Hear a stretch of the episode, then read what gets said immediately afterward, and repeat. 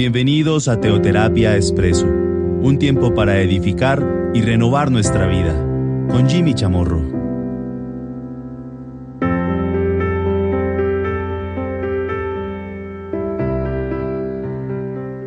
Un buen día para todos, bienvenidos a Teoterapia Expreso, nuestra cápsula de cada domingo. Muchas gracias por acompañarnos cada ocho días en este espacio dominical.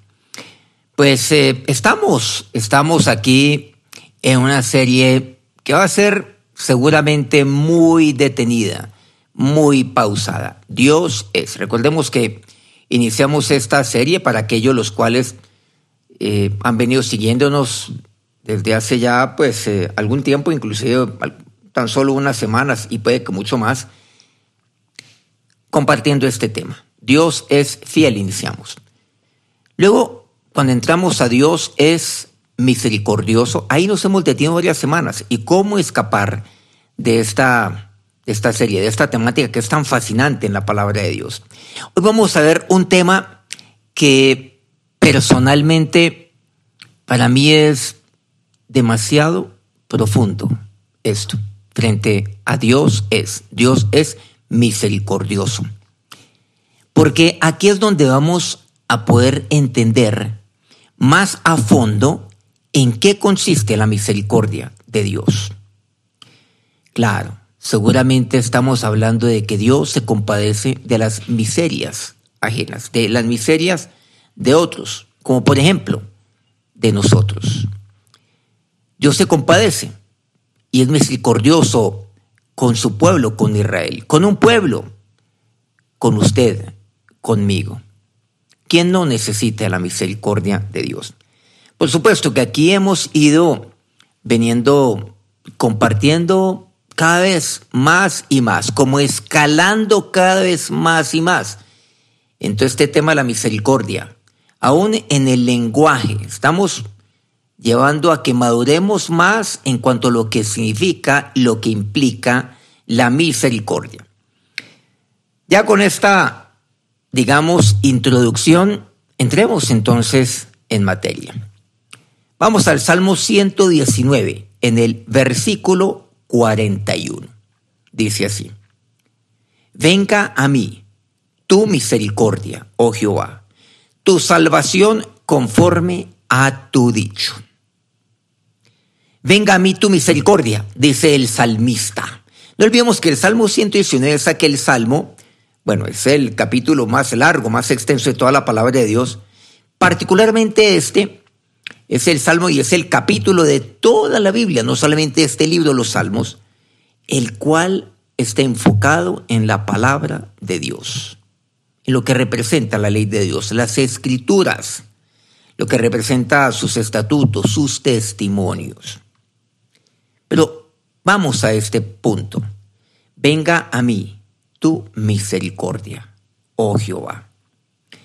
La palabra aquí hebrea que, que se emplea para misericordia, pues ahí estamos en el original bíblico, tiene, tiene una amplitud de significado. Pero dentro de lo que comprende esa amplitud, básicamente lo vemos muy, muy relacionado con aquella connotación básica que es bondad. ¿Pero a qué se refiere con bondad? Ahora vamos a ver qué significa esto y vamos a, ir profundizando más. Por eso les he venido anunciando desde un principio que para mí este tema frente a lo que concierne a la misericordia es vital. Para mí es demasiado, ha sido demasiado, demasiado eh, importante lo que vamos a compartir hoy. Y se usa con mayor frecuencia en el trato paciente, el tratamiento paciente de Dios con la nación de Israel a lo largo de, de su extensa, de su larga y a menudo historia caracterizada por la rebeldía. Entonces tiene que ver con ello es la bondad de Dios para con un pueblo que reincide, que vuelve y juega, que cae una vez más tentando a Dios, levantándose contra Dios. Y ahí está la bondad de Dios, la paciencia de Dios, o sea, la misericordia de Dios. El uso contextual más frecuente se enfoca en qué? En retener el juicio de Dios. Pero vamos a darnos cuenta que la connotación básica de bondad relacionada con la paciencia de Dios en nada difiere con este enfoque de retener el juicio de Dios. ¿En qué consiste? Y aquí es donde es importante que nos concentremos en lo que dice la palabra de Dios, en aquello que vamos a compartir. Es el retener el juicio de Dios durante momentos o eventos específicos, en lugar de ejecutar la sentencia justa de Dios, que viene como consecuencia o vendría como consecuencia de la desobediencia de un pueblo a los mandamientos de Dios, a sus ordenanzas, a sus estatutos, a sus leyes. En otras palabras, por la desobediencia de un pueblo hacia la voluntad de Dios. Ojo con esto, es el retener el juicio de Dios, pero el juicio justo de Dios. Y lo retiene. Y, esa, y eso que implica el retener es la misericordia. Dios lo retiene porque Él es misericordioso. Ahora viene una pregunta. Entonces el hecho de Dios retener el juicio de Dios quiere decir que Dios tampoco es justo, porque la justicia va en ambos sentidos. Ahora veámoslo, veámoslo desde ese punto, desde ese ángulo. Por ejemplo, entonces Dios es permisivo. Entonces no es justo porque es permisivo. No es justo porque Dios me alcahuetea.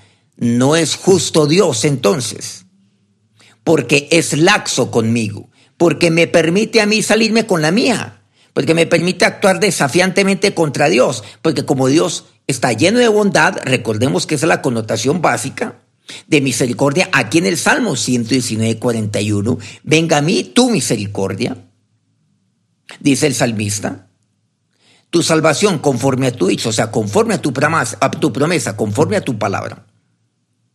¿Será que eso es así? Porque siempre hablamos acerca de lo que concierne el juicio de Dios en el sentido de que si el juicio de Dios es justo porque yo pues seguramente me creo bueno, pero no, no, no soy tan bueno. El juicio de Dios es justo. Pero estamos viéndolo entonces desde el otro ángulo, desde el otro punto de vista.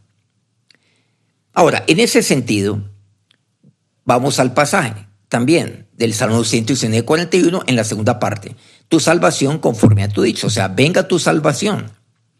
La salvación a menudo está relacionada con la misericordia también. Es que la misericordia de Dios es aquella que opera por medio de la salvación. Claro, es el amor de Dios y es la misericordia de Dios. Y lo que Cristo hace es eso, es actuar misericordiosamente para conmigo. Dios rescata a una persona o inclusive a una nación de las consecuencias de acciones insensatas o de acciones rebeldes, porque es misericordioso. La insensatez y la rebeldía. Sí, Dios. Dios es amor, Dios es bondadoso, Dios es paciente y retiene el juicio justo contra aquellas acciones insensatas y rebeldes, porque Él es misericordioso. Hay un pasaje que seguramente muchos recuerdan, que es Romanos 5.8. Mas Dios muestra su amor para con nosotros en que siendo un pecadores, Cristo murió por nosotros. Por eso estamos hablando de la misericordia y el amor. En, eh, en programas y, y, cápsulas anteriores aquí de Teoterapia Expreso, pues hemos venido aquí también compartiendo. Desde el año pasado, inclusive antepasado, este programa ya lleva algunos años, unos pocos años, hemos hablado acerca de la misericordia y el, y, el amor. Claro, la misericordia. Dios es misericordioso porque Dios es amor. Como claramente lo expresa Juan, Dios es amor. En que nosotros siendo aún pecadores, o sea, siendo nosotros eh, eh, rebeldes, siendo nosotros desafiantes contra Dios, siendo nosotros altaneros contra Dios, siendo nosotros totalmente distanciados de Dios, aun Cristo murió por nosotros. Dios muestra su amor para con nosotros. ¿Y cómo muestra su amor para con nosotros? A través de la misericordia. Cristo murió por nosotros. Ahora, aquí en, el, en esta parte, ya viendo contextualizadamente este Salmo 119, versículo 41, porque pues el Salmo 119 son varios salmos a la vez, de varios escritores. Pero en esta sección particular, que es en la cual se encuentra el versículo 41, que es el que, el que leímos inicialmente y es la base de lo que estamos compartiendo el día de hoy, el autor, el escritor declaró claramente que estas misericordias están de acuerdo con la palabra de Dios. Ahora, volvamos a la pregunta. Entonces, ¿Dios es justo al ser tan permisivo conmigo? ¿Será que la misericordia es algo que atenta contra la justicia de Dios? Y por ende, o con esto, atenta contra la santidad de Dios de manera alguna. Ningún evento diluye la santidad de Dios. Entonces estamos también considerando un punto fundamental que es la santidad. Por eso les dije que hoy vamos a ver, vamos a subir un peldaño más en todo esto de la misericordia. Eh, estamos aquí hablando de el juicio retenido de Dios. Eso es la misericordia, que Dios retiene el juicio y retiene el juicio sobre mí porque Él es misericordioso. Ningún juicio retenido viola la naturaleza innata de la santidad de Dios. Pero ¿qué encontramos? Que la misericordia puede retrasar el juicio de Dios sobre un hombre. Y eso es lo que ocurre. Es cierto, estamos ahora en el periodo de gracia, la gracia de Dios.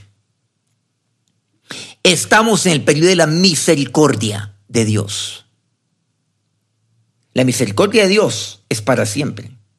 La misericordia de Dios es eterna. Y eterna no únicamente involucra el tiempo. Eterna es que no tiene límite alguno sobre la, cualquier afrenta que yo haya cometido contra Él. Así yo le haya crucificado. Como en efecto así ocurrió. Pero la misericordia retiene, retrasa el juicio de Dios sobre aquel, eh, aquel que actúa insensatamente, sobre aquel que actúa rebeldemente, sobre el pecador. Y la justificación, mediante la redención, elimina el juicio. Pero la santidad de Dios, pues aquí no abroga la ley. No, la ley permanece firme. La misericordia de Dios, claro que no. Claro, nosotros sabemos que esto se cumple por medio de Cristo. ¿Qué pasa con una persona? Con una persona que hoy no conoce de Cristo y que se rehúsa a aceptar a Cristo como el Señor de su vida, como su Salvador. Aquel que le rechaza, que le desafía, que como aquel necio expresa, no hay Dios. Dice el necio en su corazón, no hay Dios. ¿Saben lo que está ocurriendo? Que Dios está prolongando su misericordia. Es más, Dios está reteniendo el juicio sobre él. Eso es lo que está ocurriendo. Y Dios está reteniendo el juicio sobre todos aquellos, sobre todos, sobre todos nosotros. Bueno, el caso nuestro, aquellos que recibimos a Cristo, pues ya no. Porque cuando recibimos a Cristo, aceptamos que por medio de Cristo es que ya se ha hecho justicia para mí. De que Cristo es el que me adora la vida. Y al que no conoció pecado, al que no conoció insensatez, al que no conoció rebeldía, por mí lo hizo pecado, que es Cristo. Y por eso Él murió. Pero sobre aquellos que no han, tomado esa decisión de recibir a Cristo todavía. Sobre ellos nosotros encontramos ahora, sobre ellos vemos que Dios está reteniendo su juicio, reteniéndolo. Pero ojo con esto, llegará el momento donde pasará, pasarán sus años aquí en esta tierra, donde fenecerán, donde terminarán sus días aquí en esta tierra. Y la misericordia de Dios retuvo el juicio a lo largo de, años, de años y años. Y si yo viví sobre la tierra 50, si viví 80, si viví 100 años, y no, no tomé la decisión de recibir a Cristo. Fueron 100 años de misericordia, 100 años, Dios reteniendo el juicio. Y entonces la gente, ¿qué dice?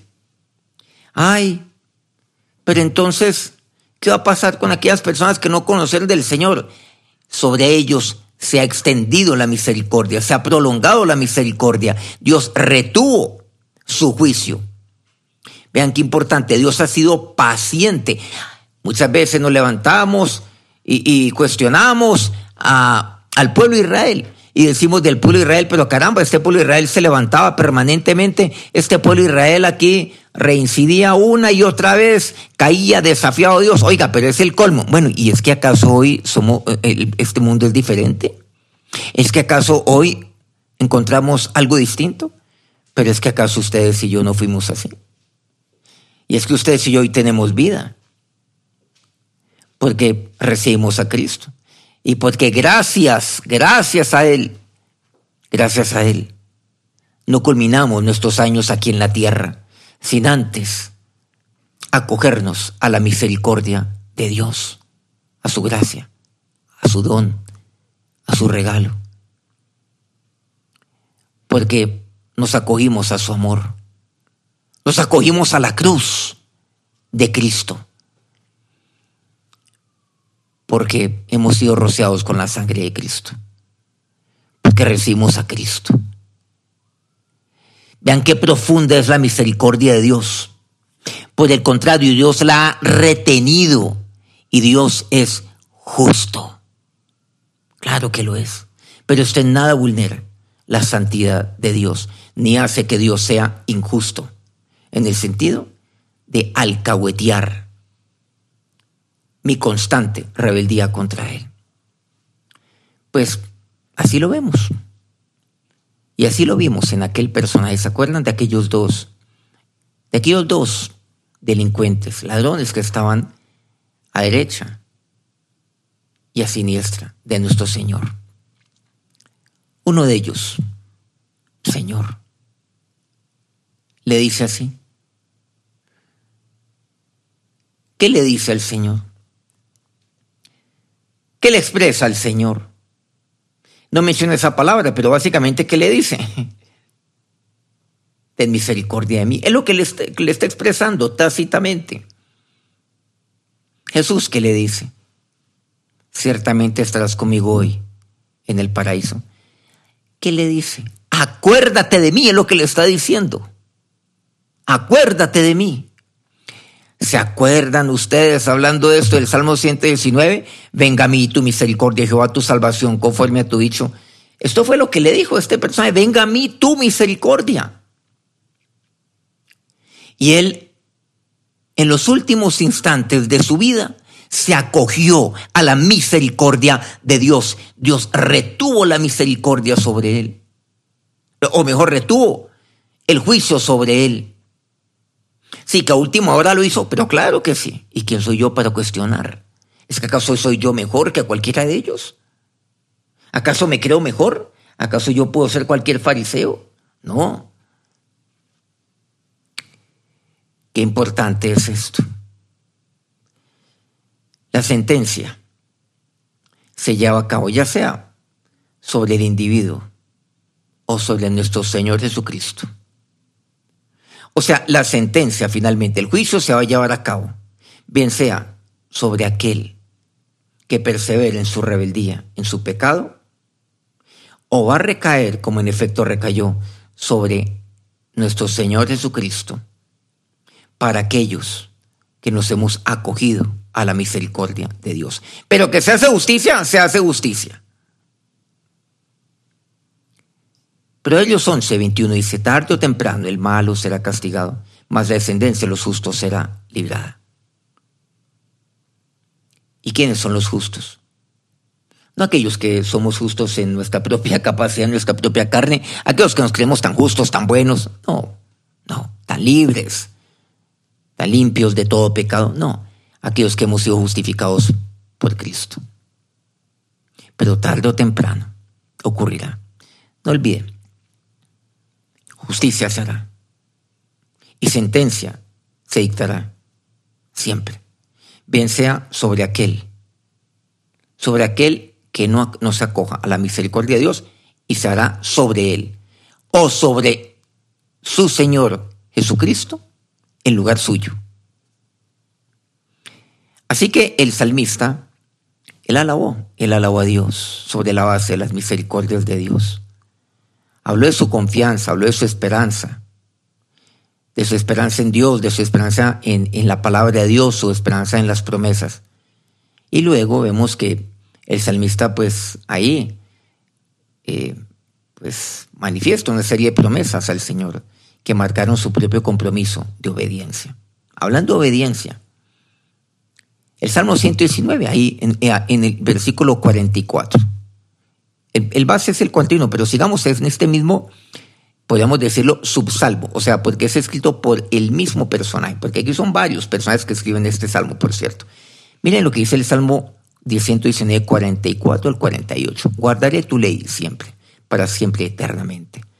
Dígale, señora, usted también así. Dígale, dígale, y andaré en libertad, porque busqué tus mandamientos. Hablaré tus testimonios delante de los reyes, y no me avergonzaré y me regocijaré en tus mandamientos, los cuales he amado. Alzaré asimismo mis manos a tus mandamientos que amé, y meditaré en tus estatutos.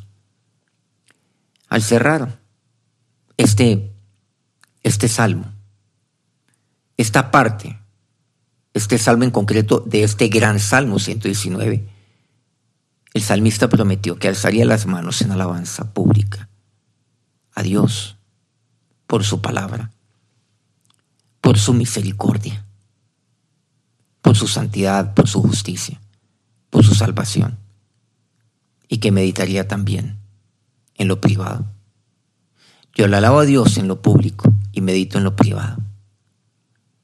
Ojalá todos los hijos de Dios emularan el corazón de este querido salmista que nos dejó esto que es tan bello. Acerquémonos a Dios. Acerquémonos al Dios misericordioso en este momento. Ahora, Señor y Dios, nos acercamos a ti. Gracias, Dios. Dígale gracias. Es que, ¿cómo finalizar este tiempo? ¿Cómo acercarme a ti después de oírte a ti y oírte a través de tu palabra en gratitud? ¿Cómo no hacerlo? Es que ustedes y yo, ahí en oración, no tendríamos otro camino que la gratitud, y no ahora, sino la vida de gratitud siempre a Dios, por tan solo su misericordia, por tan solo eso. ¿Y cuánto más Dios nos ha dado? ¿Cuánto más Dios? Señor, tú eres justo, tus juicios son justos. La justicia siempre se hace. Y la justicia recae sobre la persona, sobre el individuo, o recae sobre tu Hijo Padre. Señor, tu juicio no recayó sobre mí. Padre, no, no recayó. Gracias, gracias Jesús, porque mi juicio recayó sobre ti Jesús. Gracias Dios por haberme dado vida por haber prolongado mis años, cualquiera que sean sus años. Usted puede tener 30 años, puede tener 20, puede tener 10. puede tener 50, puede tener 80 y solamente recibió a Cristo. En cualquier etapa de su vida, dígale gracias, gracias Dios, porque me diste todos los, me diste los años para que Dios, para que yo te recibiera, para que yo te abriera mi corazón. Gracias Jesús por haber retenido tu juicio sobre mi vida, tu juicio Padre, gracias. Y gracias a que tú has retenido tu juicio, es que yo te pude abrir mi corazón a ti y hacer de ti mi Señor y mi Salvador. Y entonces ser tu Hijo, Padre. Gracias por tu bondad. Gracias por tu eterna paciencia para conmigo. Gracias por retener tu juicio. Gracias por tu misericordia. Que el Dios, que el Dios justo los bendiga en este día. Que el Dios bondadoso, el Dios paciente, el Dios misericordioso, los bendiga en este día y siempre. Amén. Le doy muchas gracias a Dios, al Dios misericordioso por sus vidas y al Dios misericordioso por darme la bendición de, de, de una vez más poder compartir con ustedes pues esta, esta cápsula de Teoterapia Expreso. Dentro de ocho días continuamos nuevamente aquí. Los espero en Teoterapia Expreso. Que Dios los bendiga.